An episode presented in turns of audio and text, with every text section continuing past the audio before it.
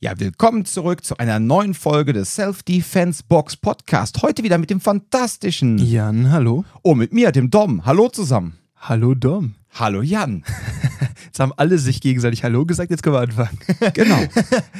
Der Jan hat nämlich ein Thema auf dem Herzen, was ihn. Ähm, was, was mich nicht schlafen lässt. Nein, das jetzt nicht, aber du hast äh, eben, beziehungsweise du kamst äh, mit der Idee um die Ecke, dich würde mal interessieren, was eigentlich alles hinter der Self-Defense Box Cologne steckt, um ein Business so aufzubauen, wie es jetzt ist. Beziehungsweise ich bin ja Teil davon, ich weiß es schon, aber ich glaube, es geht darum, und das ist ein interessantes Thema für viele Leute, die draußen unterwegs sind oder die hier zuhören, einmal zu verstehen, was geht eigentlich in den in, in das Produkt Self-Defense Box rein, damit es für euch so aussieht, wie es am Ende des Tages aussieht, damit ihr damit interagieren könnt, wie ihr es könnt.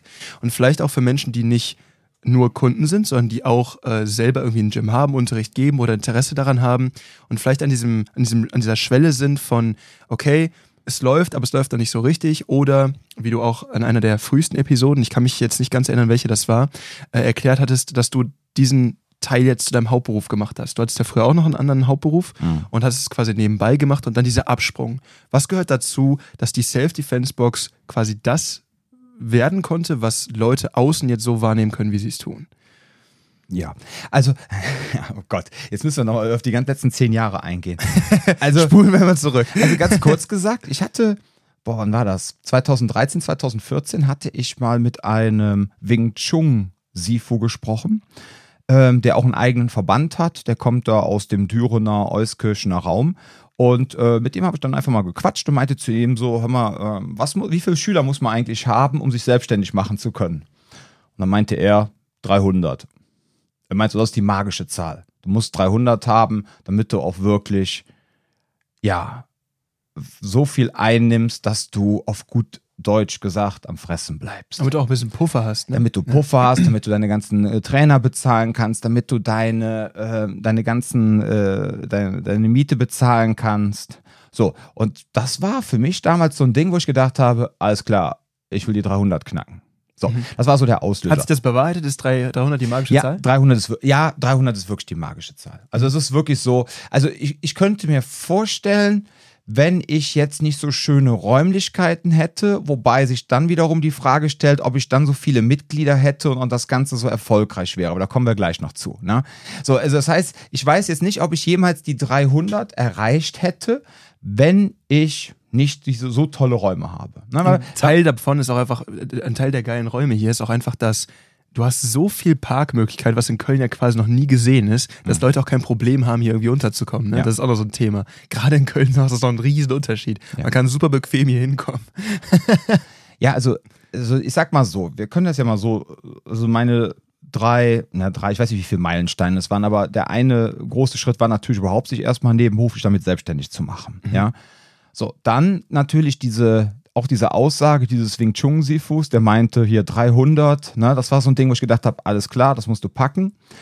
Dann war wichtig für mich, dass ich damals äh, von, ich war, war, ja netterweise durfte ich in dem Thai-Box-Gym, wo ich früher auch selber Trainer war und auch selber halt trainiert habe, da durfte ich damals ja 2012 starten. So, und mhm. ein wichtiger, ganz wichtiger Entwicklungspunkt war, ähm, dass ich äh, dann irgendwann 2013 auf 2014 in ein Fitnessstudio gewechselt bin, weil, äh, haben wir ja auch schon in der Podcast-Folge mal besprochen, ähm, weil mein Klientel gesagt hat, wenn der jetzt in diesem Fitnessstudio ist, macht das Ganze für sie einen seriöseren Eindruck, als wenn ich in einem Thai-Box-Gym bin.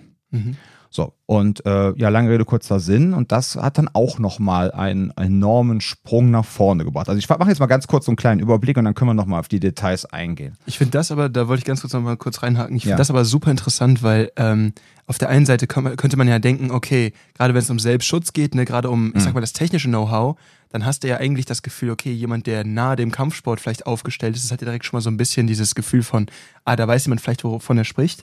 Während das Problem bei einem, bei einem äh, Fitnessstudio ist, die Aufmachung äh, wirkt dann erstmal direkt nahbarer und das wirkt direkt professioneller. Richtig. Das ist ja dieses, du merkst ja auch hier, wir haben in der Self-Defense-Box jetzt nicht irgendwie über dem Eingang irgendwie so einen großen Panther oder was ist ich was, ne, wie es Drachen, ja, Feuer, irgendwas, Totenköpfe. Irgendwas, ja, aber gerade diese, gerade diese BJJ-Gyms haben dann oft irgendwie so ein, so ein, irgend so ein gefährliches Dschungeltier, was dann drüber knallen und dann ist es das Blablabla-Gym und dann ist da irgendwie ein, ein sehr aggressiv guckender äh, Panda-Bär oder so, na, keine Ahnung, irgendwas ist da halt drüber. Und das ist sehr viel Teil dieses Brandings und hier ist es halt, ähm, da, es ist neutraler in der Hinsicht und da merkst du auch, das ist nahbarer für viele Menschen, es stößt nicht einen gewissen Schlagmensch vielleicht Mhm. ab oder zieht einen gewissen anderen an oder wie auch immer. Es ist deutlich neutraler. Und da merkst du halt, glaube ich, das ist so ein Teil von Fitnessstudios. Hast du mal ein Fitnessstudio gesehen, was wirklich so sehr extrem gebrandet wurde? Oder vermerkst du, wir sind jetzt hier die, keine Ahnung, die Tiger Fitness Gym, was weiß ich was. Das, das habe ich bisher noch so nicht ähm, gesehen. Momentan ist ja so eine Entwicklung in diese Richtung Boutique-Gyms, ne? Dass dann Ja. quasi kleine Gyms hast, 200, 300 Quadratmeter, hast dann einen Kursraum, stehen dann 30 Spinningräder drin und dann schwitzen alle Das Leute. heißt ein Arschhaufen Geld, genau. Richtig, genau. Ja, aber gut. So, auf jeden Fall, das war halt das Ding, ne? Dann dieser Wechsel. Und ähm, dann natürlich der nächste große Sprung war dieses, ja, wir brauchen jetzt eigene Räume, weil überall irgendwie Untermieter zu sein und zweimal die Woche da, dreimal die Woche da, irgendwas als Untermieter anzubieten, das limitiert dich. Und dann war halt der nächste, der entscheidendste Sprung war halt dann 2017, dass wir halt die selber die Location aufgemacht haben hier in Köln. Und äh, da habe ich natürlich auch einen kleinen Fehler gemacht. Am Anfang habe ich das quasi noch so innerlich so laufen lassen, als wäre ich immer noch Untermieter. Und was meinst du damit? Also ich meine damit, ja, ich habe das so, keine Ahnung, ich war ja noch dreimal, teilweise noch zwei, dreimal die Woche in Euskirchen, habe da Training gegeben, war maximal zwei, dreimal die Woche hier in Köln.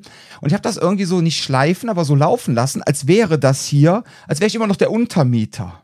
Das heißt, du hast andere hab- Trainer hier teilweise ja, andere übernehmen Trainer, lassen. Und, genau, Ja. und äh, so, und die haben, also meine, ich sag mal, meine, ich rede jetzt nicht von meiner Kerncrew aus dem Kraft Mager, das ist alles tippitoppi, aber ich hatte auch sehr viele so dann externe Leute und so, die haben auch einen guten Job gemacht, aber es hat halt irgendwie immer so diese persönliche Note von mir gefehlt. Einmal das und zum anderen ist halt der Punkt, wenn du das Ding von vorne bis hinten durchblickst und die ganze Zeit Mhm. quasi ein Auge drauf hast, du hast ja auch mehr Einfluss auf die Struktur dessen. Wenn jeder, sagen wir mal, wir haben ja beispielsweise diese Trainingsmatrix, ne, wo du Mhm. einfach sagst, okay, ähm, damit eben, falls jemand jeden, jedes Mal nur dienstags könnte, zum Beispiel, äh, nicht am Dienstag jedes Mal dasselbe oder ein ähnliches Thema läuft, haben wir da diese Matrix, an der wir uns entlanghangeln. Und das ist ein Thema, wo du auch am Anfang, als ich auch hier angefangen habe, mir ganz klar erklärt hast, so, so und so und das muss hier und so und so und so laufen und dann hast du hier jeden Tag dieses Thema und halt dich da bitte dran. So.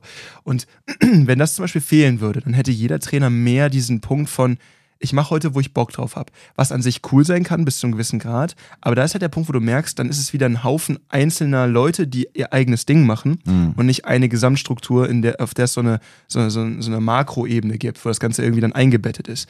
Ne, das kann man bewerten, wie man möchte, aber für jemanden, der von außen kommt, ist das auf jeden Fall ein nahbareres Gesamtprodukt, wo du merkst, okay, hier ist irgendwie A, B, C und das ist von außen komplett nachvollziehbar. Und ich glaube, das ist halt so ein Ding, wo man einfach merkt, einmal, ähm, du, du gibst auch deutlich mehr Unterricht dann anscheinend, als, als du es am Anfang getan hast, auch hier in der Box. Ja. Äh, und selbst wenn nicht, ist es so, du springst auch immer mal wieder irgendwie mit rein oder sowas. Das habe ich auch häufiger bemerkt. Oder auch so Dinge wie, ähm, wenn ich da mal irgendwie, ich hatte irgendwann mal eine Lebensmittelvergiftung oder sowas, ich weiß gar nicht, da ging es mal Mhm. richtig dreckig. Und an dem Tag selber bist du dann noch eingesprungen zum Beispiel. Und da merkt man halt, dann ist nicht so, dass irgendjemand komplett unvorbereitet da steht, der irgendwie auch nicht so richtig weiß und was wie wo und auch meine Gruppe nicht kennt oder wie auch immer, sondern springst halt du damit ein. Und das macht dann halt auch einen Unterschied dafür, ob Leute, ne, auch der erste Kontakt mit der Box ist entweder normalerweise Shen oder du. Das ist normalerweise, wenn am Telefon, wie auch immer, es ist einer von euch beiden. Und damit ist halt von Anfang bis Ende so, man hat dich irgendwo immer mit drin. ja. Oder unser Podcast. Ja, auch Ja, ich meine, guck mal, es sind Leute zu uns schon gekommen und meinten so, ey krass, ihr zwei redet ja wirklich so wie im Podcast. Das fand ich total witzig. natürlich was der reden wir so ja, im Podcast. Genau. Ja, aber das ist halt dieses, auch diese persönliche Ebene. Ne? Also ich meine, ähm, aber lass uns da noch gleich mal drauf eingehen. Okay. Nochmal also auf das Thema äh, Brandbuilding, ähm, Zielgruppe finden und dass das dann auch mit deiner Persönlichkeit übereinstimmt. So. Mhm. Das ist nämlich ein ganz wichtiger Punkt. Ja, und dann kam halt der nächste wichtige Punkt, dann kam die Corona-Geschichte Mhm. und dann habe ich halt äh, Euskirchen komplett gecancelt nach dem zweiten Lockdown. Nee, nach dem ersten Lockdown. Nee, und hab gesagt, dem, muss nach dem ersten gewesen Es sein. war nach dem ersten, Ich habe Euskirchen genau. gar nicht mehr mitbekommen. ja, das haben wir dann komplett gecancelt. Das heißt, das erste Mal, als ich hier war, war Euskirchen noch auf. Das ist ja witzig. äh, damals noch, als du, meinst jetzt bei dem Senchito-Seminar? Ja, ja, ja. genau. Ja, ja, da waren ja auch noch okay. Trainer aus Euskirchen. Oder Olaf ist zum Beispiel auch ein äh, Euskirchener. Ah, okay. Ja, ja, der wohnt ja bei Zülpich und ja, egal. Auf jeden Fall, ähm, das war natürlich auch ein einschneidender Schritt zu sagen, so, jetzt stoßen wir das ab. Ich habe die Leute, also diese Kerntruppe von 40 Leuten, die man dann nachher noch so hatte, alle super. Ja, ich mag die alle unglaublich, aber es hat einfach nicht mehr gepasst. dann kommt nämlich auch gleich wieder zu dem Thema Persönlichkeit. Ja, mhm. so, ähm, so. Und dann, der nächste Schritt war dann, nach dem zweiten Lockdown zu sagen, so, jetzt machen wir die Kacke hier noch größer. Ja, in Anführungszeichen. Jetzt, nee, andersrum, nicht die Kacke, sondern wir hauen jetzt mal auf die Kacke. Und dann haben wir halt den zweiten Raum aufgemacht. Das ist schon während Eine zweite gemacht. Trainingsfläche. Genau. In der Corona, also in, der, in dem zweiten Lockdown, haben wir quasi angefangen, den zweiten Raum vorzubereiten, dass wenn der Lockdown vorbei ist, und äh, wir haben ja damals damit gerechnet, da kommen wieder so Regelungen pro, äh, keine Ahnung, pro Quadratmeter dürfen 0,378 Menschen stehen. Und äh, dann habe ich mir gedacht, naja gut, was machen wir denn jetzt? Ja, äh, ist das eine gute Idee? Äh, wie wie kriege ich jetzt trotzdem die Menge meiner Kunden? Trotzdem auch bedient. Ja, weil die Vorteil, sind jetzt wenn du alle Räume hast, dann ist das wieder. Ja, ja und vor allem, zwei, äh, vor allem 2021 war das ja dann halt noch so. Ähm, das war ja 21. Ja, klar, krass. 21 waren die ja, harten Lockdowns, ja. Genau. Nee, das war 20. Aber dann durften die Leute ja auch noch nichts in den Sommer, im Sommer. Mhm. Dann sind die also zu uns gekommen dann ging hier richtig die Post ab, weil du durftest auf kein Festival, du durftest nicht in Urlaub fahren, du durftest gar nichts, aber du durftest zum Sport. Mhm. Und dann war hier im Sommer, war hier Januar-Feeling, ja. ja. So, und dann war ich froh, dass ich dann diese Halle hatte. Das war quasi der nächste große Sprung, ja. So, und ähm, ja, das waren halt die Dinge, die, ähm, so die Self-Defense-Box, so, so meine, ich sag mal, diese so, so Meilensteine. Wobei jetzt die Empfehlung, kriegt 300 Mitglieder, jetzt kein Meilenstein war, sondern es war eher so für mein Mindset oder so für meine Vorstellung einfach so eine, eine Zielsetzung. So eine Zielsetzung, so ein das Ding. Okay, ich muss die 300, genau. Und das Witzige war halt, wir hatten nach dem, ähm, wir haben das dann tatsächlich auch als dann der zweite Raum aufgemacht wurde, haben wir dann auch die 300 geknackt und sind ja jetzt mittlerweile auch weit, weit drüber. Ja, ja. so. Und ähm, das hat dann wirklich was ausgemacht. Aber da hat man halt auch gesehen, das Angebot wird auch größer, das Angebot wird breiter mhm. und ich und auch meine Familie, ja, wir sind wirklich hier vor Ort, ja. Und das soll jetzt in keinster Weise irgendwie narzisstisch klingen da draußen, ihr Lieben, äh, weil alle meine Trainer machen einen guten Job. Aber der Punkt ist, äh, mit mir hat alles angefangen und mit mir wird alles enden. Ja, so, das heißt, ich habe mir 2012 mit meiner Frau damals Gedanken gemacht, welche Kunden wollen wir bedienen? Was wollen wir für ein Branding haben? Ja, welche Zielgruppe haben wir? Und daraufhin haben wir dann unsere ganze Corporate Identity, CI liest man überall, ne? Also darauf haben wir das dann quasi ausgerichtet. Anfangs hieß die Firma ja auch noch sicher und selbst, ne? Das war mhm. ja äh, Selbstverteidigung für jedermann. Ähm, das war mir aber dann, ja, das war schön und gut, war auch schön mit ab der Hand irgendwie als Logo. Mit den, vier verschieden, mit den vier verschiedenen Händen in verschiedenen Größen, weil für jedermann von klein bis groß, ne? Hat damals die liebe Steffi, Steffi Scherer von, ich glaube, AdFacts oder so aus Rheinbach, falls du das hörst, liebe Steffi, nochmals vielen lieben Dank hat das damals für mich auch konzipiert und alles super. Ja, da war ich richtig froh, dass ich diese Frau dann auch an meiner Seite hatte, die Steffi, plus natürlich meine Frau, die mich ja eh ähm, sehr stark in den letzten zehn Jahren unterstützt hat und quasi ein, ja, also mindestens 50 Prozent äh, daran äh, dazu beigetragen hat, dass ich jetzt gerade hier bin, wo ich jetzt bin. Ja, so und Jetzt, jetzt hatten wir dann unsere Zielgruppe festgelegt und 2017 haben wir dann aber gesagt, wir wollen jetzt einen cooleren Namen haben. Zwar jetzt nicht so einen harten, wie die manche andere machen mit Tactical, Craft Mager, Survival, Game, was weiß ich, ne, Street und Urban und keine Ahnung, wollten wir nicht. Dann haben wir gesagt, wir nennen es einfach Self-Defense-Box, so wie CrossFit-Box, ja, und dann einfach Self-Defense und das klingt nett, das klingt cool, ähm, ist immer noch seriös, ja, aber nicht mehr neutral seriös, aber nicht, nicht mehr so äh, sicher und selbst. Das hatte so ja, schon so leichte ESO-Deeskalations-Vibes, fand ich so. Ne? Das war einfach nicht mehr mein Ding. Damals war das cool, vor allem für die, die damals, die die erste Folge äh, dieses Podcasts noch nie gehört haben. Damals war es halt so, 2012, da waren halt wirklich ganz viele, auch die ganze Konkurrenz war noch so in diesem, wir müssen extrem auf hart machen und Military und Tactical, und da hatte ich einfach keinen Bock drauf. Deswegen habe ich dann extra so, bin ich dann gegen den Strom geschwommen. Ja, ja und das war letztendlich ähm, dieses Festlegen, welche Kunden man will, das ist unglaublich wichtig. Und jetzt komme ich nämlich zu dem Thema auch Authentizität. Das heißt, die Kunden, die zu mir kommen, ja, können sich quasi mit diesem Branding, ja, mit dieser CI auch komplett identifizieren. Weil ich mich damit identifiziere. Ich kann mich damit identifizieren, die können sich damit identifizieren, die finden mich, die lesen die Texte, die meine Frau oder ich geschrieben haben. Meistens schreibe ich die vor, dass die dann auch SEO-technisch passen. Meine Frau äh, vermenschlicht die Texte dann alle dann nochmal, ja, dass die Usability stimmt. Ne? So, und ähm, aber dann fühlen die Leute sich auch dann wirklich ähm, uns oder jetzt auch dann mir natürlich auch besonders nah, weil ich das quasi bin. Ja, genau wie die Leute auch dir nachfühlen, weil sie deine Stimme hören, ja. Und ähm, ich wollte ja eigentlich auch, falls ihr das jetzt hier hört, liebe Trainer da draußen, ich wollte ja eigentlich auch die anderen Trainer noch viel mehr in diesem Podcast mit involvieren. Aber die sagen halt alle, lass mich damit in Ruhe. Ja, ich habe mal einen Podcast mitgemacht, das habe ich dir zuliebe gemacht. Ne? Einer war noch gar nicht hier, den ich sehr schätze und mag, ne? aber der einfach sagt, lass mich mit dem Scheiß in Ruhe. Ja, so lang. Äh, und ähm, das heißt also, ihr hört Jans Stimme, ihr hört meine Stimme. Das heißt, ihr habt zu uns direkt so einen Zugang. Und Dazu ist ja auch noch, dass ich äh, auch einen großen Teil der äh, Beginnerkurse mitgebe oder ja, einen gewissen Teil. Absolut. Das, heißt, das bedeutet, dass du und ich normalerweise die ersten Menschen sind, wenn man mit der Self-Defense-Box in Kontakt kommt, die Training geben oder mit denen man irgendwie in Kontakt kommt. Ja, genau, weil wir beide ja auch jetzt primär immer so die Anfängerkurse machen. Ne? Ich glaube, außer der Micha, der dienstags einen Anfängerkurs macht, sind im Grunde Shannon, du und ich die Leute, die primär die Anfängerkurse Zumindest für die machen. gemischt geschlechtlichen, so, ja. Genau. So, das heißt also, die Leute hören uns im Podcast. Die Leute lesen dann auch meine und die Texte meiner Frau auf der Homepage. Die sehen unser ganzes Marketing.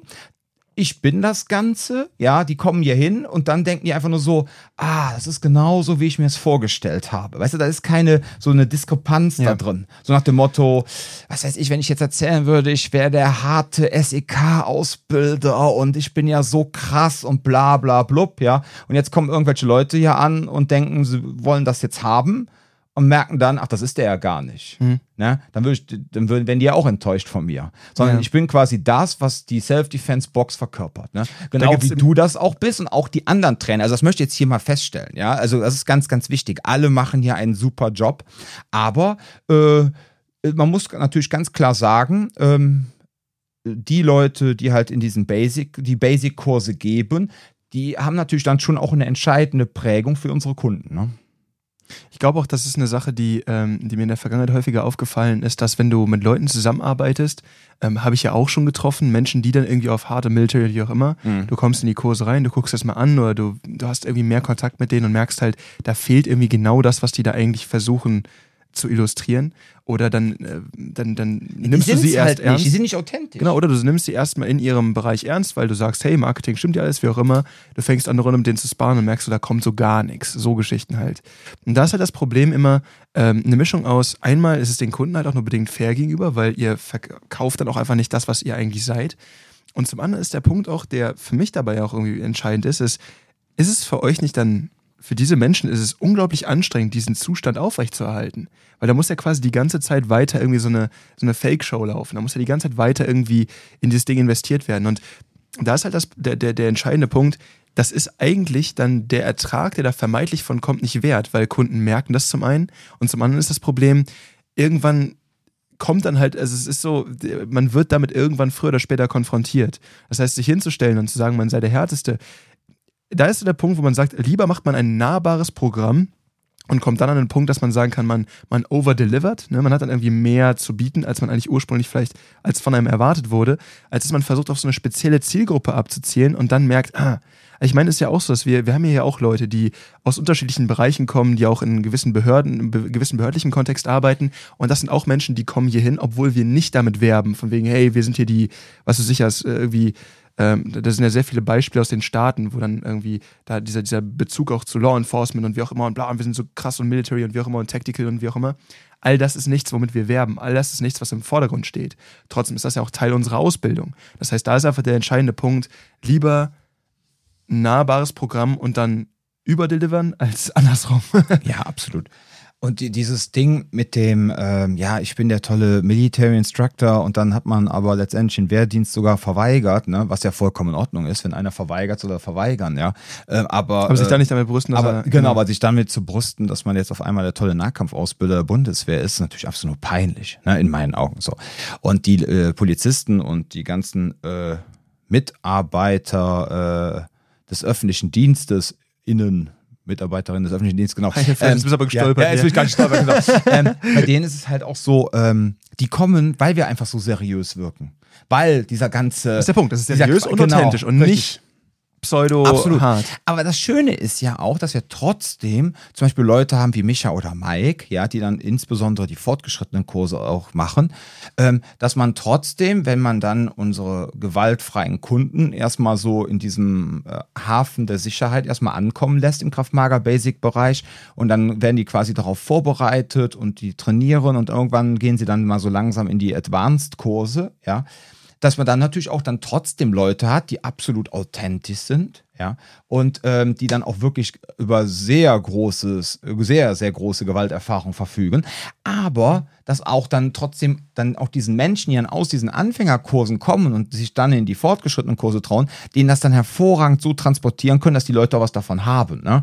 Aber das ist einfach großartig. Und ich ganz ehrlich, Mike ist zum Beispiel auch jemand, der, äh, wenn du dem jetzt sagst, pass auf, ich kann heute Abend nicht, machst du bitte den Anfängerkurs, ne? Der ist äh, großartig, wie er selbst als fortgeschrittenen Trainer, sagen wir jetzt einfach mal so, ne, sich auch mit den Anfängern auseinandersetzt. Nur er sagt dann auch zu mir, ey Dom, pass auf, ich mache das sehr gerne, ja, aber ich muss das nicht immer haben.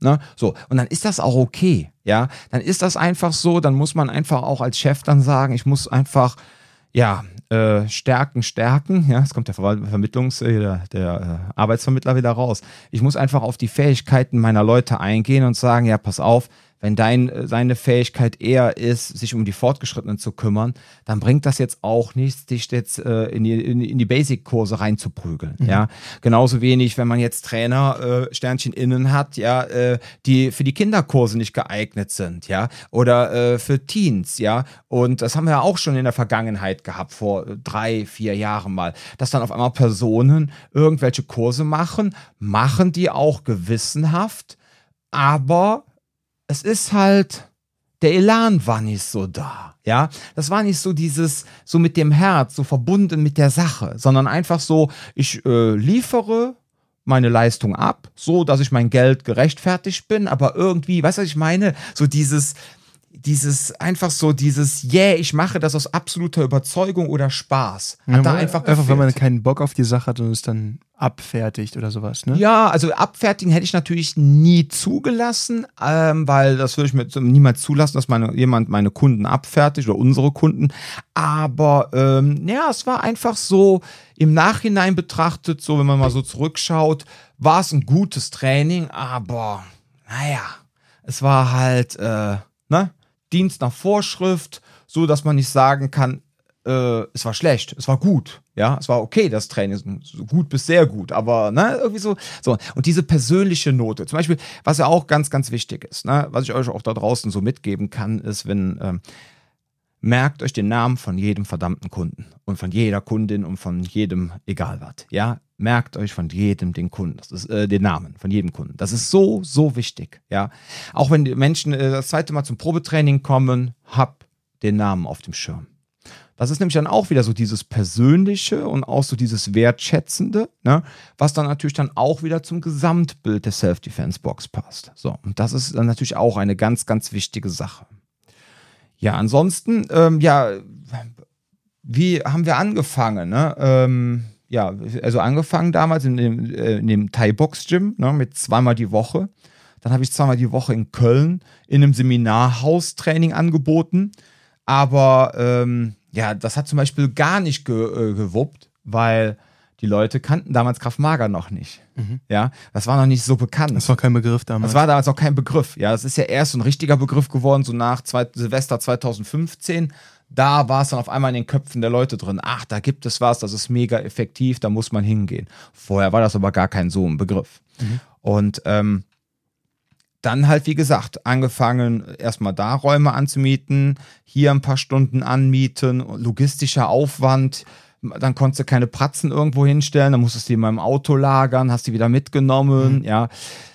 Ja, und irgendwann dann halt der eigene Laden. Das war dann halt der große, wichtige Schritt, dass man halt dann auch wirklich ohne fragen zu müssen, äh, hey, kann ich jetzt samstags mal ein Basisseminar anbieten oder dieses und jenes. Ne? Das war Einmal halt ist es dann elementar sporadischer, das heißt, du hast einmal nicht die, die, die Möglichkeit zu sagen, okay, ich habe hier so einen Ort, der als das aufgebaut ist. Mhm. Und zum anderen ist das große Problem, sporadisches Training ist dann einfach nur mit dir als Trainer verbunden. Da ist keine, wie du es vorhin gesagt hast, Corporate Identity, da ist nichts hinter. Da ist einfach nur so, hey, ich gehe da hin und der kann mir tolle Sachen beibringen, aber es ist sehr, sehr, ähm, ja, wie soll ich das sagen? Es ist halt sporadisch. Da ist halt nicht so dasselbe Ding hinter. Ja. Und ich finde halt auch da ist es halt wichtig zu verstehen, einmal, wie du gerade gesagt hattest, äh, damals war äh, Krav Maga noch nicht so äh, ein Thema. Das ist sogar etwas, wo ich teilweise im Training reinrenne, dass ich äh, merke, gerade Leute, die irgendwie neu dabei sind, die haben ein gewisses Konzept davon, was Krav Maga für sie sein soll. Mhm. Und eine Sache, das ist nämlich interessant, wenn man sich anguckt, wie baut man seine Customer Base auf, wie, wie suche ich mir aus, wen ich eigentlich hier gerade ähm, ja, mit meinem Produkt irgendwie abziele, auf wen ziehe ich eigentlich ab. Ähm, wenn ich zum Beispiel jetzt mit dem Namen Krav Maga auftrete, wird damit ganz gerne ein gewisses Bild verknüpft. Was ist Krav Maga eigentlich? Und dann habe ich schon ab und zu die, das gab es zum Beispiel bei Stunden, wo wir uns dann auf Boxtechnik ein bisschen mehr konzentriert haben oder sowas. So, hä, wir wollen aber Krav Maga, wir sind gar nicht fürs Boxen hier. Und dann bist du so, naja, also eigentlich geht es auch darum, dass ihr am Ende des Tages kämpfen lernen wollt. Und da ist das Problem, was ich oft gesehen habe, ähm, wenn man zum Beispiel das nicht klar kommuniziert. Was machen wir hier eigentlich? Was ist eigentlich Teil von dem, was wir hier machen? Viele Leute ähm, betrachten, wenn sie für etwas bezahlen, Dinge so als Dienstleistung. Ne? Beispielsweise Physiotherapeuten. Da gehe ich dann hin, ich habe mich ja gerade irgendwie verletzt, dann sage ich so, hör mal, hier Knie, ne, braucht da gerade irgendwie Hilfe. Die Person zeigt einem da irgendwie eine Übung, wie auch immer, und dann wird das irgendwie schleifen gelassen. Und weil der Gedanke ist ja, ich habe ja dafür bezahlt oder irgendjemand bezahlt dafür, das heißt, du machst das für mich. Hm. Und so funktioniert das halt in den wenigsten Bereichen leider. Oder was heißt leider? Ich finde es eigentlich auch nicht schlecht, weil da muss man halt sich auch damit so ein bisschen, aber das ist genau das Thema. Ähm, möchte man einfach nur hingehen für sein schlechtes Gewissen, irgendwie von wegen so, ich mache ja nicht so viel für meinen, ne, wie auch immer, weil ich mich, ich möchte mich nicht sicher fühlen oder ich möchte mich sicher fühlen, genau, und ich fühle mich aktuell nicht sicher, gehe da hin und dann habe ich ein gutes Gefühl. Wenn ich das verkaufen möchte, und ich, es reicht mir, Leute auf diese Art und Weise zu bescheißen. Also die kommen hier hin, müssen eigentlich gar nichts machen, gehen nach Hause, fühlen sich gut damit, haben aber nichts gewonnen für ihr alltägliches Leben. Dann ist halt der Punkt, wenn ich mir das aussuchen möchte, da kommen wir wieder zum Punkt Authentizität. Oder ich sage, ich bringe Leuten so nahbar wie möglich wirklich das Kämpfen bei.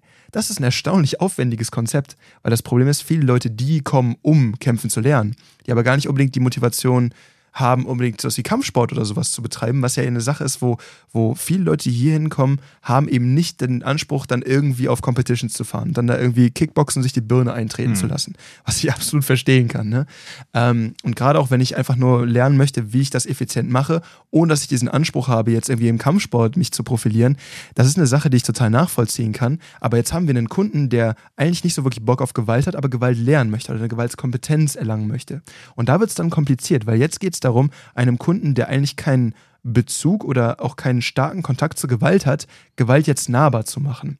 Und das ist das, weswegen die, äh, äh, gerade auch die, die Einsteigerkurse auch eine ziemlich komplizierte Geschichte sind, weil man muss das so runterbrechen, dass es dann irgendwie zugänglich ist. Und das ist der Anspruch, den wir hier halt auch haben. Es geht nicht darum, euch irgendwie so ein abgepacktes Ding mitzugeben, von wegen so, hey, ihr macht hier einmal ein bisschen schön hier 360 und dann ist gut, weil das bringt euch nichts und da haben wir auch einfach keinen Bock drauf. Mhm. Das ist auch so stumpf, das zu machen. Einfach irgendjemand auf den Mund zu reden und dann hier irgendwie so ein fer fertiges Produkt, ähm, was aber eigentlich gar keine Effizienz hat, irgendwie an den Mann zu bringen. Das ist halt einfach nur, ja, Versicherung verkaufen. Ne? Also nicht in dem Sinne, aber dieses irgendjemandem was anschwatzen, so dieses Ja. Thema. Und da, da, da, da, da kriegt man auch nicht viel raus. Und das ist etwas, was sehr, sehr aufwendig ist. Und ich glaube, das deckt sich da. Die Mischung aus, man hat ein seriöses, eine seriöse Art und Weise, sich zu positionieren und dann eben auch die Kompetenz, das irgendwie an den Mann zu bringen. Und ich glaube, das ist wichtig bei der ganzen Geschichte. Ja. Wir haben einmal natürlich für die Volksschulkurse und auch wir, ne, wir haben alle diese Kompetenz erlangt und wir mussten auch so ge ge getestet werden und so weiter und so fort. Aber der entscheidende Punkt ist eben, okay, es gibt einmal einen Bereich, der ist nahbarer und da lerne ich erstmal den Zugang zu dem Thema und habe dann schon ein gewisses technisches Wissen. Und dann geht es darum, das zu verfeinern, zu intensivieren und dann auch einfach ein bisschen mehr ballern zu lernen. Und beides liefern wir hier. Und ich glaube, das ist halt der Witz daran, dass man merkt, okay, wenn wir jetzt hier einfach nur rumhampeln würden, dann ist noch, noch ein so seriöses äh, Marketing, mag dann vielleicht irgendwie den Kunden erstmal reinbringen. Aber das Binden ist ja auch das Wichtige am Ende des Tages. Ja, absolut. Ich glaube, das könnten wir nicht, wenn wir nicht die Kompetenz dabei äh, irgendwie auch hätten. Ja, einer der Gründe, ähm, als ich damals noch äh, nur ganz wenige Trainer hatte oder teilweise alleine war, ich muss sagen, in Euskirchen zum Beispiel, ähm, da hatte ich, obwohl es Euskirchen war, nachher in der Spitze 120, 130 Kunden, ja, im Nebenjob. Das war eigentlich auch eine ganz nette, stattliche Summe an Mitgliedern, ja. Und in Köln hatte ich, ich hatte am also im März 2015 dann nochmal angefangen in Köln, in dieser Aikido-Schule und hatte so zwei total ungünstige Slots, 20.30 Uhr bis 22 Uhr, zweimal die Woche in Ehrenfeld. Und obwohl es Anbieter auch in Ehrenfeld gab, hatte ich in, in den ersten vier Monaten hatte ich schon alleine in Köln über 80 neue Kunden aufgebaut. Mhm. Also das war richtig krass. Dafür, dass ich nur zweimal die Woche Training gegeben hatte. Ne? Ja. Da hatte ich dann quasi schon so meine 200, 210 Kunden. Und deswegen war das aber einer der Gründe, warum ich gesagt habe, wir müssen jetzt hier mal die Self-Defense-Box, wir müssen was, also nicht die Self-Defense-Box, sondern wir müssen was Eigenes haben. Ich glaube wenn auch, das es schon überrascht Leute, Menschen. Ich glaube, es überrascht Menschen, wie wir das unterrichten. Weil ja. ich glaube, man ist sehr stark gewohnt, einmal natürlich dieses, ne, wie soll das aussehen?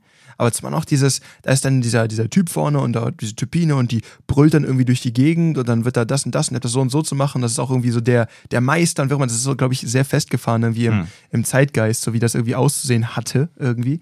Und dann halt dieses, ich meine, überleg mal, wie wir auch viel dieses Trainings gestalten, wenn ich jetzt dein oder mein Training jetzt mal irgendwie, wenn ich darüber nachdenke, viel davon ist halt, es wird in Ruhe erklärt, ne? Es ist die ganze Zeit frei für Nachfragen, ne? Wenn da irgendwie äh, irgendwas nicht klar ist oder eben das ist auch so ein, so ein Punkt von wegen sich herausfordern zu lassen, ne? Nicht mal im Sinne von irgendwie Territorialgehabe, sondern im Sinne von, ey, ich verstehe nicht, warum wir das so machen. Ist das nicht irgendwie Quatsch?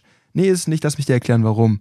Und dann auch ein Teil davon irgendwie, es werden nahbare Beispiele herangezogen, es wird irgendwie, es wird in den Alltag integriert, es wird sehr stark Bezug zu dem genommen, was Leute vielleicht auch irgendwie kennen. Und wenn du halt dich früher hingestellt hast, so, wir machen heute diese Technik. Das habt ihr jetzt also zu machen und bla bla bla und damit könnt ihr ist die Verteidigung gegen spitze Stöcke. Da muss ich mal den Monty Python Sketch denken. Mhm.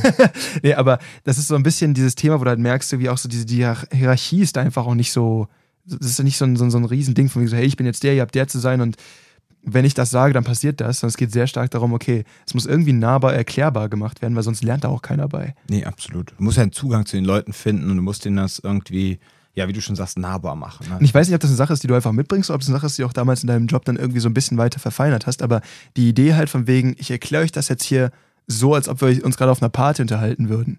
Also jetzt natürlich nicht so, ne, aber so vom, vom, vom Gefühl her ich glaube, das ist eine Sache, die einen riesen Unterschied macht, von wegen, wie nahbar ist das, was wir eigentlich vermitteln. Ja, das ist ja das Ding, was ich eben meinte, eben, was ja schon ein bisschen progressiv war, dass ich da die Schule damals sicher und selbst genannt habe und nicht Tactical Hardcore irgendwas, äh, Military Kraftmager. Hardstyle Kraftmager. Ja, genau. sondern äh, das Ding so. Und ähm, dann die Unterrichtsform, die Art und Weise, wie ich es gemacht habe und wie, es, wie ihr es letztendlich auch macht, ne, weil ich es gerne auch so hätte und ihr das teilweise adaptiert oder einfach schon mitbringt ist einfach eben nicht dieses oben herab. Ne? Man muss aber auch dazu sagen, wo, überleg mal, Krav Maga so seit 2000, 2005 in Deutschland, ja, die Instruktoren und dann nachher auch Multiplikatoren, die damals angefangen haben, äh, viele war, kamen aus den klassischen Kampfkünsten. Dann war einfach so dieser klassische, typische Konfrontationsunterricht von oben ja. herab, ja also äh, so Subsidiaritätsprinzip schon fast, so wie bei einer Behörde zum Bürger, so ein Überunterordnungsverhältnis. So, du einfach nur denkst, oh mein Gott, ja. So, und ähm, dann wurde das Ganze auch noch verstärkt, weil die Israelis, die ersten, die hier in Deutschland waren, die hatten dann äh, einen teilweise noch größeren Bezug zum Militär. Und da gibt es ja noch mehr, so diese Strukturen, so nach dem Motto, äh, was ich sage und du folgst. Ja, so. Ich sag, du springst, du fragst, wie hoch. Ja, richtig, maximal. so.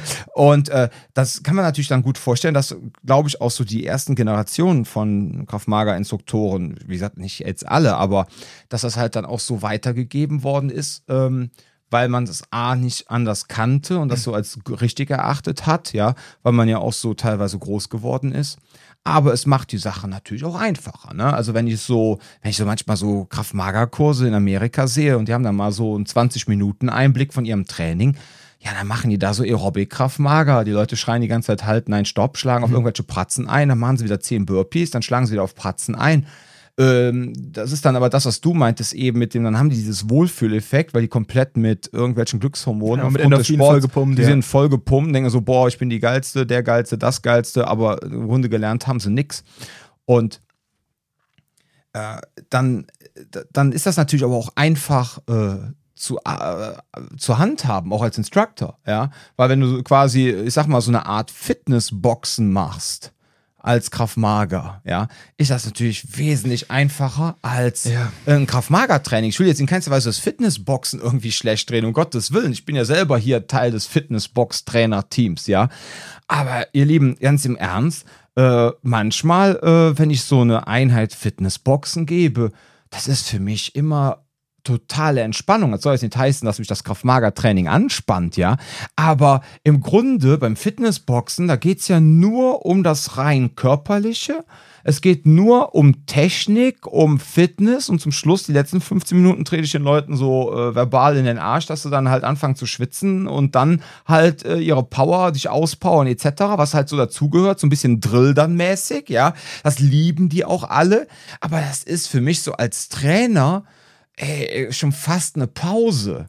Ja, nicht, dass ich mich jetzt da nicht reinknie. Du, du kennst ja mein Training. Ich bin immer voll präsent etc. Aber mich persönlich strengt ein Kraftmager Basic Einheit positiv mehr an als jetzt das Fitnessboxen, ja, und es strengt einfach an, weil ähm, es dann halt wirklich bei uns halt auch um das Thema Gewalt geht. Und dann bringt jeder so sein Päckchen mit und weil wir halt so eine schöne Atmosphäre haben, jeder gibt auch was kund, jeder gibt was preis, so ein bisschen unter vier Augen, dann weißt du ganz genau, bei dem kannst du das machen, bei der kannst du das nicht machen, so und dann bist du quasi also ja, also hundertprozentig auf Sendung, wahrscheinlich sogar 110, 120 Prozent. Und das kostet eigentlich Energie. Und wenn du dann das ist sagst. nicht nur ein, ein, ein Runterrattern von Technik, sondern ist da eben auch pädagogisch bei. Und das ist der Unterschied. Ja, und auch dieses Selbstschutzmäßige, einfach auch dieses Kommunizieren, das Psychologische. Was meine ich? Du versuchst ja Kernkompetenzen aufzubauen und ohne nicht jetzt, einfach nur eine Technik zu vermitteln. Richtig, ohne jetzt sagen zu wollen, dass wir irgendwelche therapeutische Arbeit leisten. Um ja. Gottes Willen. Ja, also ich sage immer, ähm, ich bin immer noch, letztens meinte irgendjemand, äh, weil er ist halt ähm, Sportpädagoge und er meinte zu mir, weil er selber Trainer ist, ja, wir so als äh, Pädagogen. Und dann habe ich direkt gesagt, nee, nee, nee, nee, ich sehe mich auch in keinster Weise als Pädagoge. Ja, ich bin Trainer plus. weil ähm, ich, äh, ich bin halt auch der Typ, ähm, natürlich gehe ich äh, als Trainer individuell auf die Leute ein, was sie so mitbringen und was weiß ich, wenn ich jetzt weiß, die eine Person, die hat, äh, keine Ahnung, meterlange Beine, ja, und die andere hat nur einen halben Meter, ja, dann zeige ich der Frau, äh, der Person mit dem halben Meter Bein, ja, egal ob Männlein, Frau, was auch immer, äh, dann zeige ich dir keine Tritte. Ja, weil die mit ihren 40 Zentimeter äh, Untersche äh, Beinchen, was weiß ich, jetzt mal übertrieben ausgedrückt, ja, was 40 Zentimeter, was habe ich, 95, sagen wir mal, mit 50 Zentimeter, 60 Zentimeter Beinen, ja.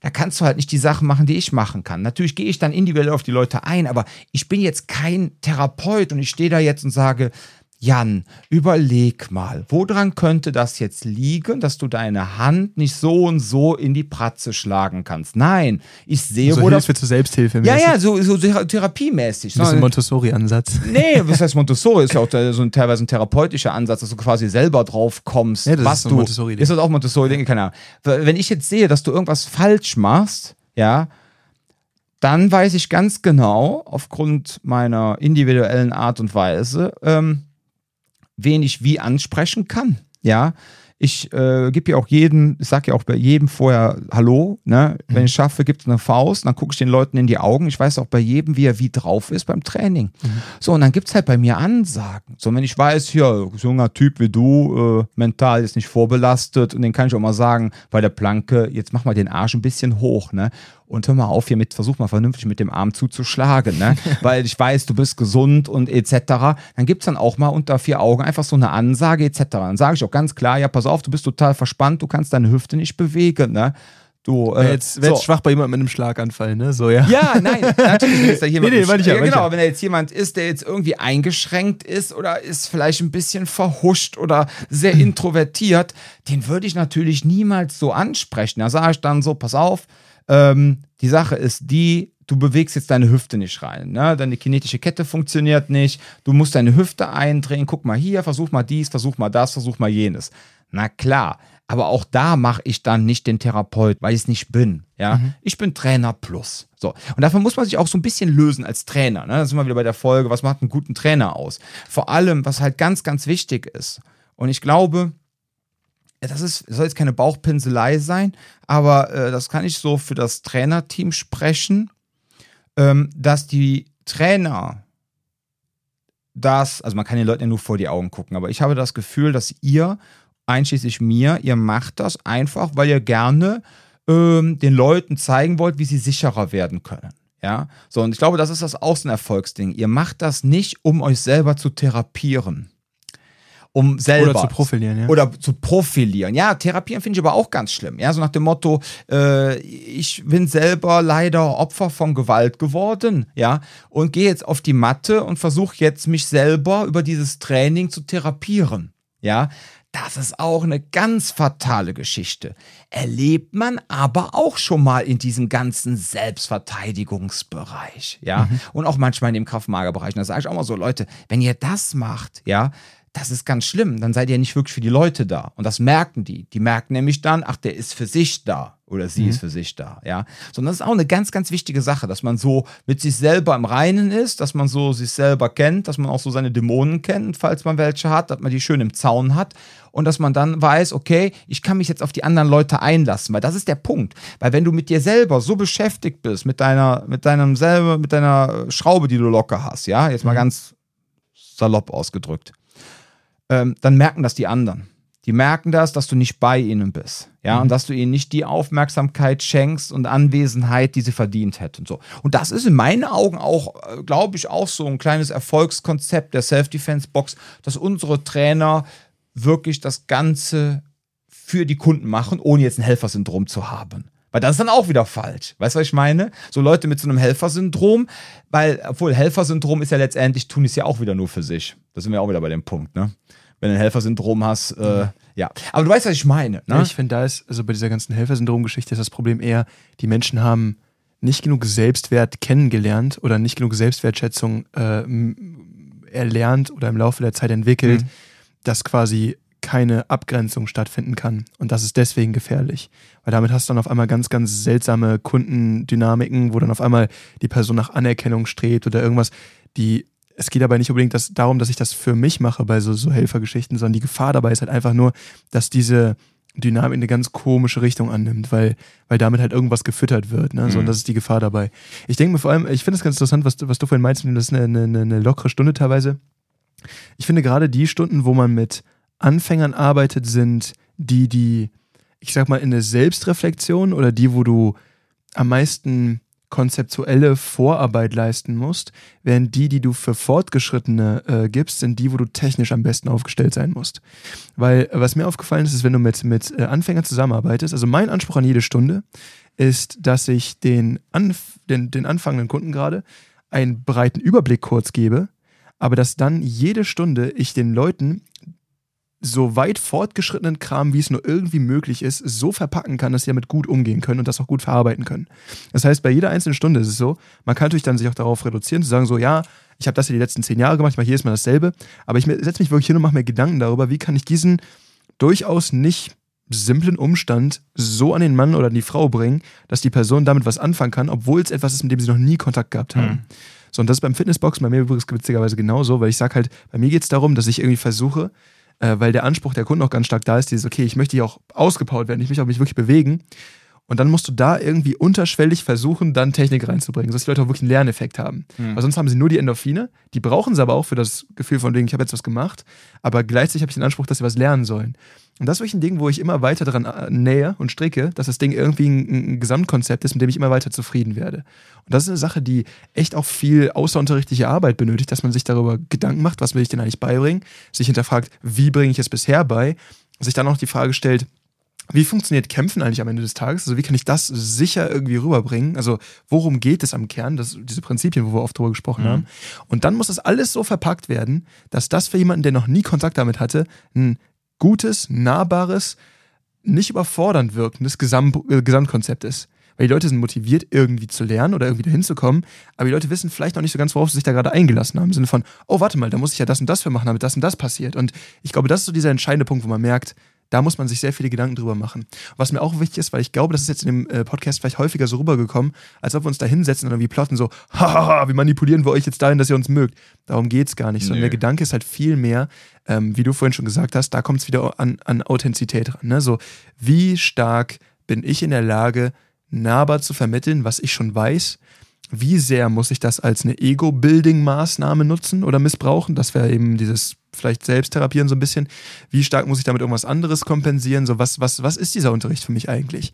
Und wenn der Anspruch für mich tatsächlich ist, ungeachtet der anderen Sachen, aber wenn der Anspruch für mich ist, ich möchte den bestmöglichen Unterricht geben für Leute, die da irgendwie jetzt gerade den ersten Kontakt mit haben oder auch fortgeschritten, aber ich möchte ihnen da irgendwas zeigen, dann muss man sehr viel Selbstreflexion betreiben, um dann ein guter Lehrer zu werden. Weil dieses Unterrichten, das ist ein Thema, wo, wo man sehr viel über sich selbst nachdenken muss, weil das Problem ist, man muss ständig hinterfragen, wie man Dinge erklärt um mhm. es dann wieder anpassen, äh, anpassungsfähig Absolut. zu machen. Man muss die ganze Zeit sich aus, der, aus den Augen aller anderen Leute betrachten, um dann zu verstehen, ah ja, ich verstehe gerade, da ist etwas so ausgedrückt worden, dass es vielleicht nicht so richtig nahbar war. Oder ich muss auch anerkennen können, wenn Leute mit meiner Beschreibung nichts anfangen können, dass ich es gerade scheiße erklärt habe und die Leute nicht zu doof dafür sind, sondern ich habe scheiße erklärt. Mhm. Oder zumindest nicht angemessen für diese Gruppe.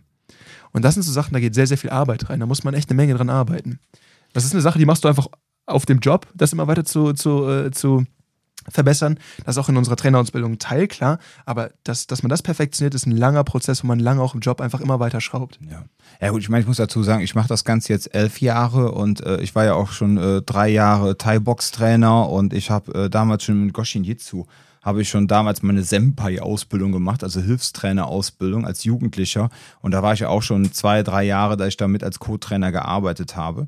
Und ähm, das soll jetzt nicht heißen, dass ich perfekt bin. Nee, die ah, Frage ist auch, war der Trainer, bei dem du Co-Trainer genau. warst, ein vernünftiger Trainer? Richtig. Weil das ist auch mal der, wichtig. Ja, das ist absolut wichtig. Und der hat mir wirklich äh, sehr viel mitgegeben und auch ähm, ich habe mich dann auch damals sehr viel beschäftigt und dann habe ich mir auch sehr viel überlegt, wie mache ich jetzt, wie baue ich jetzt die Unterrichtspläne auf, wie strukturiere ich das Ganze.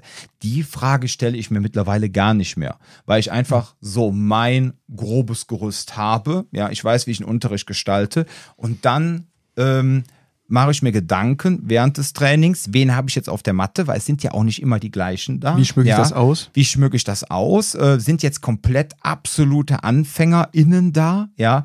Dann würde ich auch eine Kraftmager Basic Stunde nochmal anders gestalten, als äh, wenn da jetzt nur Leute sind, die schon seit zwei Jahren Kraftmager Basic machen, ja, mhm. und äh, die quasi so kurz vor dem Sprung sind, äh, zum, äh, zu den Fortgeschrittenen zu wechseln. So, und ähm, also dieser Aufbau der Stunde, wie ich das mache mit dem Aufwärmen etc., das ist ähnlich immer. Nur eben, wie ich das dann inhaltlich noch so ein bisschen gestalte, hier ein bisschen da tune und auf die Leute eingehe und mir dann natürlich Gedanken mache, wie bringe ich das denen jetzt bei? Klar, Hast du absolut recht, ja. das ist dann halt immer so ein Ding, äh, ne? Und deswegen ist das halt, deshalb meine ich ja auch, im positiven Kontext, ich finde das in keinster Weise schlimm, aber deswegen ist das Kraftmager Basic Training für mich einfach nochmal anstrengender als jetzt zum Beispiel das Fitnessboxen. Bei mir lernen die im Fitnessboxen ja auch Boxen und die lernen saubere Techniken und alles. Aber ähm, ich weiß nicht, vielleicht liegt es einfach daran, weil ich schon vier Jahre Thai-Box-Trainer oder drei Jahre Thai-Box-Trainer war. Mhm. Da ist einfach so diese. Das ne, Flockige, ne, also du kennst dieses das. Flockige, das ich weiß, ja. Und ich mich jetzt auch nicht so auf die Psyche des Menschen einlassen muss, ja, und mhm. überlegen muss, ah, was hat der jetzt, etc. Wo man natürlich aufpassen muss, was ganz, ganz wichtig ist, ihr Lieben, ähm, das habe ich letztens noch gelesen, beim therapeutischen Boxen äh, ich habe da keine Ausbildung drin gemacht, aber wo man zum Beispiel aufpassen muss, wenn man weiß, dass eine Person eine negative Gewaltvorerfahrung hat, ähm, und die sagt jetzt, ja, ich traue mich nicht zum Kraftmager Basic, ich möchte einfach nur zum Fitnessboxen gehen, um ähm, eine, ich sag mal, äh, um äh, so ja, Semi-Gewalt zu erleben, ohne jetzt andere anfassen zu müssen. Um mich zu enthemmen. Um mich zu enthemmen, vielleicht auch ein bisschen. Was ganz, ganz wichtig ist, äh, der schwingende Sandsack beim, also wenn eine Person, die eine negative Vorbelastung hat, wenn die auf einen Sandsack einschlägt und der bewegt sich, das Schwingen kann triggern. Weil es wieder auf dich zurückkommt. Ja. Und ähm, man, ihr als trainingsgebende Personen, wenn ihr wisst, dass eine Person wirklich eine negative Vorbelastung hat und hat dann noch so seine Kämpfe zu kämpfen mit sich selber, der Punkt ist der, ihr solltet auch nicht mit Pratzen auf die Person zugehen dass sie quasi, ne, kann auch extreme Triggergefahr sein. Fand ich sehr interessant. Ich hatte dann mal geguckt, ob ich mal so eine komplette Ausbildung mache zum therapeutischen Boxen. Nicht, weil ich dann Therapie anbieten möchte, aber einfach um solche Dinge mal als zu erfahren, ja. so als Hintergrundwissen, um so zu wissen, ah, okay, bei der Person kann ich dann das machen, bei der Person kann ich das machen. Und so kann ich meine Individualität halt noch ein bisschen perfektionieren und kann euch dann auch mal das Skript in die Hand drücken und sagen, guck mal hier, da und da müssen wir unbedingt drauf achten, dass wir da keinen überfordern oder, ne? Ja. Mhm. Finde ich auch unglaublich spannend. Ich finde halt da auch das Entscheidende bei der ganzen Geschichte ist einmal, du musst auch auf die einzelne Person eingehen, wie du es vorhin schon gesagt mhm. hast, und du musst in der Lage sein zu verstehen, das ist das Problem, was diese Person vielleicht hier mitbringt und da muss ich wieder drauf eingehen. Aber was ich vor allem super wichtig finde, und das ist so eine Sache, die ich äh, bei meinem Training super, super stark versuche in den, in den Fokus zu rücken, Ich probiere Stunden so zu gestalten, dass ich sie damals oder auch jetzt interessant gefunden hätte oder finde. Das heißt, ich muss, ich gestalte meine Stunden so, dass ich selber einen Reiz daran baue. Also der Gedanke dabei für mich ist halt, dass ich äh, Stunden natürlich nach, ich habe so ein gewisses, ne, wie du auch sagst, so ein Fallback-Ding, so von wegen, hey, mhm. da hast du das ganz grobe Gerüst dabei. Da modifiziere ich eine Menge drin rum, je nachdem, was das Thema gerade ist. Aber äh, der springende Punkt, der da für mich irgendwie bei ist, ist halt so, ich habe den Eindruck, den Leuten ähm, irgendwie so, einen, so einen Impuls setzen zu wollen. Ähm, einmal im Sinne von, da gibt es noch mehr, ne? ich bin auch interessiert, so dieses weiß ich, wie so ein Cliffhanger in der Serie, ne, dieses so. Aber zum anderen auch, ähm, ich möchte den Leuten Durchbrucherlebnisse geben. Und da gehe ich auf die Leute sehr stark ein. Also von wegen so, ich merke, beim Boxen zum Beispiel mache ich das viel, dass ich dann merke, so, okay, ähm, da hat die Person ein Problem mit dieser oder jener Übung. Dann versuche ich einen parallelen Drill zu überlegen oder ich habe vielleicht sogar einen parat, den ich der Person mitgeben kann oder mit der ich der Person jetzt ganz kurz, ich ziehe dann aus dem Geschehen raus, mache das mhm. kurz mit der Person, damit danach diese eine Schwachstelle bearbeitet ist. Das ist natürlich schwierig, je mehr Leute ich habe und je weniger man als Trainer irgendwie auf der, also je, je, je höher der Schlüssel von ähm, von Schüler zu einem Lehrer, desto komplizierter wird das natürlich. Aber das kann man immer ganz gut machen, wenn man Leute so eine, so eine Übung länger machen lässt. Man sieht vor allem, wo das Problem ist. Und vor allem, ich kann dir das jetzt auch so unter uns sagen jetzt, also mit euch jetzt unter dabei. Unter uns, genau. So, aber, die anderen äh, 1500, die gerade zuhören, ja, okay. aber gerade zum Beispiel beim, äh, beim Fitnessboxen merke ich da auch so extreme Entwicklungen bei einzelnen Leuten, die ich dann auch immer wieder mal so, ne, mhm. wo man sieht so, das hast du vor zwei Wochen so noch nicht hinbekommen. Ja. Ne, und da merkt man einfach, es geht darum Koordinierung, man, er, man erklärt viel und je mehr man, das ist nämlich das, der Punkt, wo man dann äh, eigentlich selbst als Grund, da machen viele Leute, glaube ich, einen Fehler bei, der, bei, dem, bei, dem, bei dem Anspruch, aber als Lehrer für Einsteiger reicht es nicht, wenn ich weniger Technik habe. Weil je mehr ich verstehe, desto besser kann ich es einfach erklären und desto besser kann ich so mhm. Überblicksszenarien bauen oder Überblicks, äh, also Überblick verschaffen, ganz einfach, weil erst wenn ich verstehe, beispielsweise wenn ich auf dem Boden Sachen erkläre, ich versuche zu erklären, worum es geht und mich nicht auf einzelne Techniken zu versteifen. Weil dann haben die Leute einmal das Problem, ah, jetzt muss ich diese Technik lernen, zum anderen verstehen sie nicht warum. Es geht immer darum, je mehr ich verstehe, desto simpler kann ich es erklären. Ja, klar. Und das ist nämlich die Herausforderung bei, bei Einsteigerkursen. Einmal diese Nummer von wegen, ich muss mich auf die Leute anpassen und denen etwas ver also verpacken, was sie so vielleicht noch nicht kennen. Ich muss zum anderen einen sehr guten Überblick über alles haben, was ich da vermittle, um es dann einfach erklären zu können weil da hatten wir schon mal drüber gesprochen, bei Krav Maga, die Gefahr ist immer so, es über zu simplifizieren und nicht zu verstehen, wo es herkommt ursprünglich. Und dann ist es noch wichtig, dass ich gucke, dass ich den Leuten das in einem guten Paket verpacke, sodass die Menschen irgendwie einmal Bock drauf haben, zweitens äh, auch wiederkommen wollen und auch eine Bindung stattfindet und drittens sie auch das Gefühl haben, dass sie wirklich was daraus mitnehmen. Und das ja. alles zusammen, also ist nicht ganz einfach. Ja, du musst halt, ähm, ich weiß, wie du das eben gemeint hast, aber dieses Ding, äh, die Stunde muss auch dir selber Spaß machen. Also es ist wichtig, dass du natürlich an dich, an selber einen Anspruch hast, dass das eine vernünftige. Äh ich meine, wäre ich Schüler in der Stunde? Ja, so ja, okay, wärst du Schüler, genau. Aber dann musst du auch dann wiederum dein Wissen und den Wissensstand auch wieder auf das herunterbrechen, ja. ne? weil das ist nämlich das eine ganz wichtige Sache. Ja. Sonst überforderst du die Leute nämlich wieder. Weil wenn ja. du jetzt sagst, okay, wenn ich jetzt mit meinem Level als Instructor jetzt Schüler wäre, wow, und dann sagst du auf einmal, okay, zehn Mann, drei haben eine Kalaschnikow, vier haben AK, was weiß ich. Nein, heute jetzt, machen wir Sprengkörperverteidigung. Genau, nein, jetzt total übertrieben ausgedrückt, aber es kann ja auch was Hochtechnisches sein, irgendwie, keine Ahnung, weil du hast ja auch Ahnung von Grappling etc. Und jetzt machst du vielleicht mal da eine hochkomplizierte Grappling-Geschichte und sagst so, boah, jetzt hätte ich Spaß gehabt, das war eine geile Folge. Und dann gucken dich aber 40 Augen an und dann so, was war das hier gerade? Ne? Ja. Weil da merkst du halt auch manchmal, ähm, ich wollte letztens, hatte ich eine Fitnessbox-Stunde und, ähm, und für alle, die es nicht wissen, Boxen ist halt auch viel aus den Beinen, ja, weil viel aus dem Körper geschlagen Echt, wird. Der ganze Körper. Mehr, ja. der ganz, genau. Und dann ist halt Beinarbeit unglaublich wichtig. Und dann habe ich, war auf einmal, ja, ich weiß nicht, waren so 18 Leute da und äh, davon war über die Hälfte waren wirklich absolute AnfängerInnen. So, und dann meinte ich so, ja, da machen wir heute mal wieder Schrittarbeit, ne? Dann können auch die anderen. So, und dann sah ich auf einmal, krass, die waren so beschäftigt mit dieser Schrittarbeit, ja, beim Fitnessboxen, dass ich gar nicht zu weiteren Dingen großartig gekommen bin innerhalb meines Technik-Slots einer Stunde, ja. weil sie wollten ja auch noch schwitzen, ne? Und dann habe ich gesagt, okay, dann haben wir jetzt in der Stunde haben wir wirklich 20 Minuten Beinarbeit gemacht mit gerade mal Jab und Punch, ja. aber dann auch wirklich mit dem Absetzen des Ballens und der Ferse ja. und dieses Ganze. Und die kam, dann dachte ich mir nämlich so, jetzt kommt das nämlich so, dachte ich so, boah, ich hoffe jetzt nicht, das war denen zu langweilig, habe ich so innerlich gedacht, ne? Weil wir haben jetzt nur Schrittarbeit gemacht und Jab Punch. Dann haben wir noch diese äh, körperlichen, so diese körperliche Ertüchtigung gemacht, so ein bisschen schwitzen, ne? Ja. Ein bisschen. So, und danach kamen die, weiß ich, alle kamen zu mir und meinten so, ey, das war voll das Geile tolle Stunde, Training, ja. geile Stunde. Und ich dachte so, ja, krass, äh, okay, wir haben Schrittarbeit gemacht und Jab Punch. Ja. Okay. Das ist jetzt in keinster Weise anmaßend, aber du siehst, das ist das, was ich meinte. Ja, ne? ja. Manchmal muss man halt auch aufpassen, dass man dann halt so mit seinen Ansprüchen, äh, ich möchte als Schüler, jetzt hätte ich jetzt gerne selber Spaß gehabt, dass man das dann nochmal Genau. runterfährt. Du hast Ne? absolut recht. Also was ich damit meine, ist halt äh, dieser Gedanke von, äh, ich, das war ein Effekt, den ich äh, bei, als ich bei Scharia nochmal so ein bisschen ins Boxen reingekommen bin, Mhm. extrem hatte, weil ähm, ich dachte so, ich könnte ganz okay boxen. So, und dann kam so der Punkt, wo ich mit Scharia ein bisschen gearbeitet habe und er zu mir halt, oder er hatte Sachen so geil simpel erklärt, aber Basics, dass mir aufgefallen ist, warte mal, ich mache so viel falsch mit meinen Basics, Ja, ja.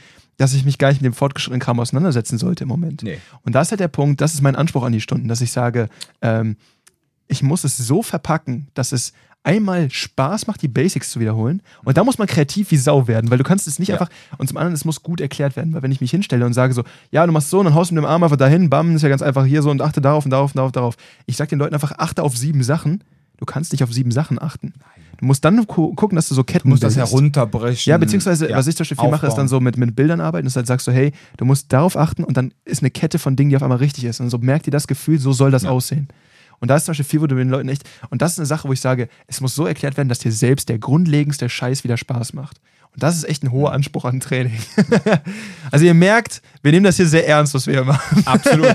Ja, und dann natürlich, und das jetzt, und zum Schluss, also Marketing fangen wir jetzt heute nicht an bei dem Thema, bitte, weil dann äh, das geht jetzt die nächsten drei Dann machen wir Stunden. nochmal so. drei, genau. Genau, dann machen wir jetzt drei Stunden. Nein, aber wichtig ist halt dann so, dass dieses ganze Marketing, wenn man sich dann all diese Gedanken macht, all das, was Jan und ich jetzt quasi 57 Minuten so erzählt haben, dass man das natürlich dann auch entsprechend übers Marketing transportiert, dass das den Leuten klar gemacht wird, ja. Ja. Dass es auf der einen Seite nicht so ESO klingt, auf der anderen Seite nicht zu hart, ja, weil das halt auch immer faszinierend ist, was die Leute halt so mitbringen, so an Erfahrungen und Vereindrücke. Man kann immer auch lernen, hatten. das ist wichtig. Ja, ja. Du lernst für jede Stunde, die du vorbereitest, kannst du immer wieder was lernen. Oder auch wenn du mit den Leuten interagierst und dann, ne, Nee, ich meine jetzt aber auch die Leute, die zu uns kommen. Wenn du so. dann entsprechende Werbung gestaltest, ja, Ja. dass die dann eine falsche Einstellung haben, also nicht eine Einstellung, sondern einen falschen Erwartung. Eine falsche Erwartung haben, so nach dem Motto, oh mein Gott, was ist das jetzt, ja? So, dass du das Ganze so transportiert bekommst, das ist natürlich dann auch elementar wichtig für dein Marketing. Ne? Ja. So, und da gab es natürlich auch im Marketing so ein paar Meilensteine, wo ich gedacht habe, wow, ähm, das ist krass, ja. Ähm, ein Punkt war noch ganz zum Schluss, so zum äh, 2012, 2013, die Leute kannten noch kein Kraft Mager. Und ich dachte so, ja, ich bin der Geilste, hab Kraft Mager Euskirchen optimiert, stehe ganz oben auf der Eins. Ne? Und aber wenn ich dann so mit den Leuten gesprochen habe, die in Euskirchen gewohnt haben, keiner kannte Kraft Mager. So, und dann haben die gesagt, ja, ich würde gar nicht nach Kraft Mager suchen. Ist ja stimmt. Wonach suchen die eigentlich? Nach Selbstverteidigung. Und dann habe ich auf einmal gesehen, dass wir dann mit Kraft Mager Euskirchen irgendwie auf Platz Seite 5 waren. Und vor mir waren die ganzen Judo-Vereine, so, was weiß ich, nichts dagegen, aber so Boss Sportverein Euskirchen, Judo ist Selbstverteidigung. Ne? So, und dann waren die alle vor einem. Ich so, oh mein Gott, ich muss meine Seite optimieren. Auf, ne? Auf jetzt hier, ähm, wie heißt es noch? Auf Selbstverteidigung. auf Selbstverteidigung, ne? weil die Leute danach suchen. Das war ein großer Aha-Effekt, ja. Ja, und dann habe ich echt ähm, in den letzten zehn Jahren so zwei, drei echt auch mal so teure Coachings mitgemacht, ne? Wo es dann auch wirklich schon so in den vierstelligen Bereich reinging, wo ich dann wirklich gelernt habe, verschiedene Marketingmethoden anzuwenden, die du dann aber auch nicht mehr eins zu eins anwendest, die dann auch wieder anpassen musstest und so, aber das hat auch einiges gebracht. Ne? Das Ja. muss ich ganz klar sagen. Also, aber da muss man erstmal hinkommen, weil ganz ehrlich, äh, 2012, äh, ne, ich habe mit acht Leuten, ich hatte meine erste Probestunde, also gegeben waren zwölf Leute oder zehn Leute, acht haben sich angemeldet. Alle kamen nur über Facebook-Werbung. Damals hat Facebook-Werbung noch funktioniert, 2012. So, und dann haben die sich angemeldet. Ja, was hatte ich dann an Umsatz? Ich glaube, ich hatte dann, was habe ich mir damals genommen? 40 Euro für zweimal die Woche, zwei Stunden Training, acht Leute, 320. 200 Euro hat mein äh, Vermieter quasi vom Gym bekommen, hatte ich noch 120 Euro über. Ja, dann bezahlst du keine äh, 6000 Euro für eine Masterclass zum Thema Dingens. Ne? Da musst du dann auch einfach erstmal hinkommen, ne? vollkommen klar. Aber die war, das war auch unglaublich wichtig, sich einfach auch immer weiterzubilden. Das ist auch so ein Ding. Ne? Sei es im Kraft-Mager-Bereich, aber sei es dann auch im Marketing in dem Ganzen, dass man halt sich auch immer und immer weiterbildet. Ne? Ja. Und das ist halt auch so ein Teil. Ähm, letztens fragte mich halt Shannon, ey Dom, äh, was sind wir eigentlich? Sind wir eine Selbstverteidigungsschule oder sind wir eigentlich eine Marketingagentur? Ne? Und dann meinte ich so, ja, wir sind ja, irgendwo ein Mix so, aus beiden. Ja, ne? aus 50% Marketingagentur. Ne? Und dann haben wir ja auch noch unsere Eigenmarke. Ne? So dieses Ding, wo wir dann äh, selber Dinge entwickeln, die es so auf dem Markt noch nicht gibt. Das machen wir ja auch noch. Da haben wir heute gar nicht drüber gesprochen. Und das kommt natürlich alles zusammen. Ne? Das ist natürlich sehr viel und das macht halt alles so die Box aus, dass wir wirklich für dieses Thema wirklich leben. Ja. Und uns damit ernsthaft auseinandersetzen. Ja. Ja, ich bin auf jeden Fall froh, jetzt hier zu stehen und dass es so ist. Ne? Ja. Und natürlich ein wichtiger Meilenstein war dieser Podcast. Der ist zwar jetzt gerade erst, äh, ich glaube, 67 Folgen alt, aber. 68, das ist die 68. Ach, das ist die 68. Folge, genau. Ähm, aber der hat auch einen ordentlichen Schub gebracht, ne? Mhm. Auch in Form von Brandbuilding und auch so dieses offene, dass wir ja so offen über alles reden. Das hat natürlich auch für viele Menschen Eindruck vermittelt, weil wir uns einfach auch öffnen, ja. So, und äh, natürlich kann das jetzt, was wir hier erzählen, das kann den einen oder anderen natürlich auch abschrecken der vielleicht mal zum Probetraining gekommen wäre. Aber letztendlich. aber dann ist ja jetzt, gut. Ja, aber, gut. aber wenn jetzt schon einer abgeschreckt ist durch unseren Podcast, ja, dann wird er auch nach dem Probetraining nicht mehr kommen. Dann ja. haben wir halt nur einen Schritt ausgeblendet. Siehst du? Ja. Haben wir, haben wir gestreamlined. Genau. ja. Okay. So, Frage beantwortet. Kannst du heute Abend wieder schlafen? Ich glaube, ich kann jetzt gut schlafen, ja, danke dir. Okay. Gut, ihr Lieben, falls ihr Fragen habt zu der Sendung oder ihr, äh, keine Ahnung, ihr sagt mal, ey, könnt ihr mal eine Folge machen zum Thema Marketing oder so, ne? Äh, ja, können wir auch gerne machen, ist kein Thema. Also ähm, haut einfach mal raus äh, mit euren Fragen und ich hätte mich nochmal Bock auf so eine FAQ-Show mhm. dass ihr Fragen stellt. Ne? Ich habe noch so ein paar auf Petto, aber ähm, mal so einen Balk abarbeiten. Ja. Genau. Dass man eine ganze Folge damit voll bekommt. Ja, ja richtig. Ah ja, das wäre geil. Ja. Deshalb sammle ich immer so ein bisschen. Aus vielen Fragen machen wir ja auch teilweise Sendungen dann, ne? Dann wird dann quasi ja, eine Frage eine Stunde lang beantwortet. Dann, genau, ja, ja, genau, genau. genau, Okay, Lieben da draußen, das war's dann auch schon wieder. Ich wünsche euch äh, den Frieden und äh, ja, bleibt gesund, ne? Passt auf euch auf und bis zum nächsten Mal.